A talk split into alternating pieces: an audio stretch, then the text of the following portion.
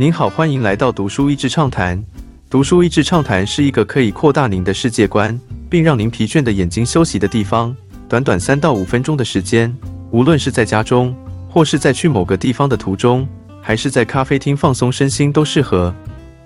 走到比钱更远的地方。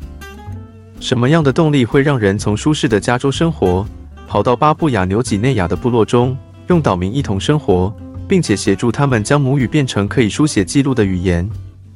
促使他们来此的关键是，作者搬家前两年偶然拜访巴纽时，一位当地朋友说：“外国人为了钱都愿意来到我们国家，为什么基督徒不愿意为了上帝搬过来呢？”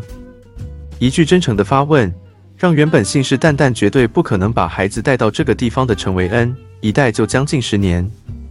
在这个岛上，他与团队一起为别姆族创造文字。教导别姆人学会读写自己的母语，在当地建立首间教会，让那些落叶堆下的人生命有了一百八十度的奇迹转变。走下飞机，眼前是一片荒芜，唯一看得见的建筑物被铁丝网围起来。铁丝网后方有一群拿着开山刀、被槟榔汁染成血色牙齿的面孔，跋山涉水从城市买来房屋建材，只因为船长喝醉酒，全数沉入大海。住在可以瞭望太平洋的家，是没有自来水与电的原始生活。家门后更有一座不知何时会爆发的活火山。好心接送市场老妈妈回家，却遭到五名抢匪痛殴毒打。女儿得了蜂窝性组织炎，在医疗资源缺乏下与死神拼搏。妻子接着罹患乳癌，也只能每隔九个月回台追踪。因为这样的反差，所以书中许多故事是非常艰难的。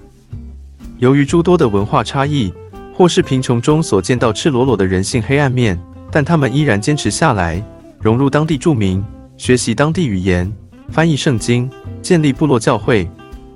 作者的经历中最令人佩服的一点，就是他们自始至终都知道他们的目的是建造、陪伴，然后就要离开了。十年，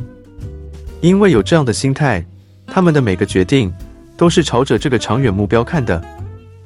所以要帮助当地人建立书写文字，让当地人自己帮助当地人，不用物质造成无法延续的依赖，给予新手的信任，还有真实站在相互尊重的平等和同理。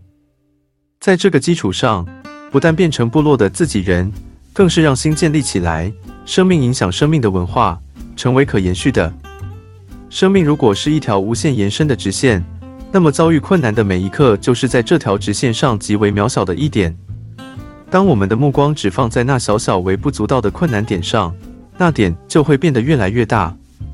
当我们把眼光放在那条无限延伸的直线上面，那些困难点虽然还是在那条直线上，却会慢慢的变小。